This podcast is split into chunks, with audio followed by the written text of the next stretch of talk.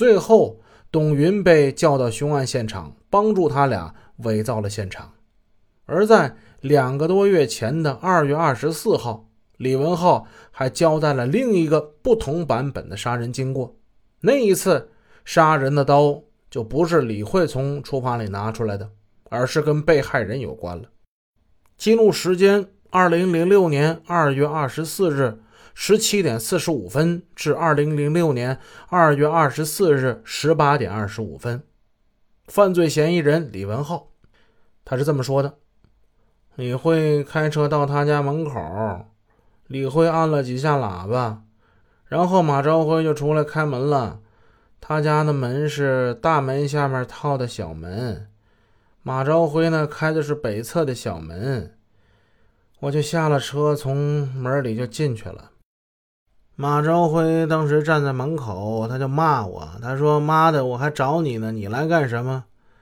我就跟他说：“我来找你谈谈。”我就往他家里走，马朝辉跟李慧也往家里头走。是李慧关的大门，当时李慧开的车呢，就在他家门口放着。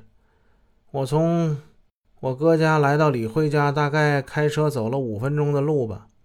我进了李慧家的客厅，记得当时好像坐在西侧一个双人沙发上，马朝辉坐在东侧的一个单人沙发上，李慧坐中间那大沙发。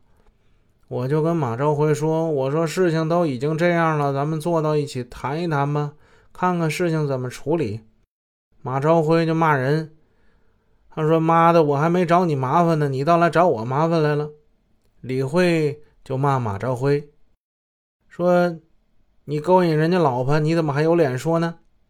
然后马朝辉、李慧二人他们就吵起来了。我当时看马朝辉、李慧情绪都比较激动。两个人吵得比较厉害，我也控制不了。我在那还坐了十来分钟呢，我就从家里出来准备走。当我走到快到大门口的时候，马昭辉就从家里头追出来了。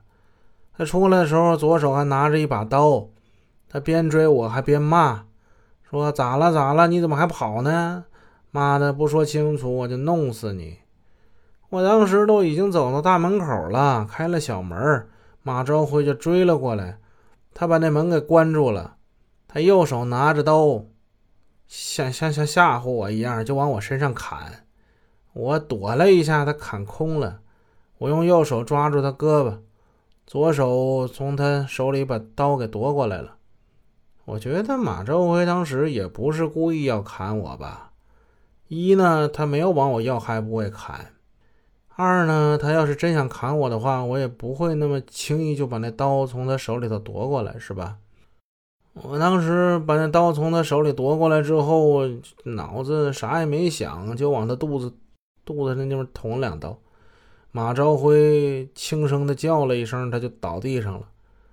他倒的时候好像左手抓住我左衣袖来着。我捅他的时候是用左手捅的。我一看他倒地了，就把小门的那个门栓子又关住了。然后当时李慧也跑过来了，我想先把他拖回去，就用手托着马朝辉的腋窝这地方，就把他往屋里拖。拖到院子中央的时候呢，马朝辉又又又又挣扎了好几下，我害怕他叫出声啊，就用刀往他胸口捅了几刀。把马朝辉拉到客厅之后，我看他浑身都是血，一直在那抽抽。我看他是活活不成了。我，我越想越恨，我就想这辈子我估计是完了。我就拿刀往他身上乱捅、乱砍，还照着他下身会阴那部位我捅了几刀，往他脖子上砍了几刀。当时李慧就在客厅里傻傻站着。我看马朝辉已经死了，我就把他那尸体拉到屋后过道里，那儿还有一堆小孩玩具，我顺手一推，把那玩具就给推倒了，那些玩具就就盖在马朝辉身上了。我到客厅里，然后李慧就问说：“怎么办呢？怎么办呢？”我说：“我也不知道怎么办呢。”我们俩就坐在客厅沙发上商量。李慧说：“要不然咱俩自首吧。”我说不行，这事儿跟你没什么关系啊，自首的话就把你也给牵进去了。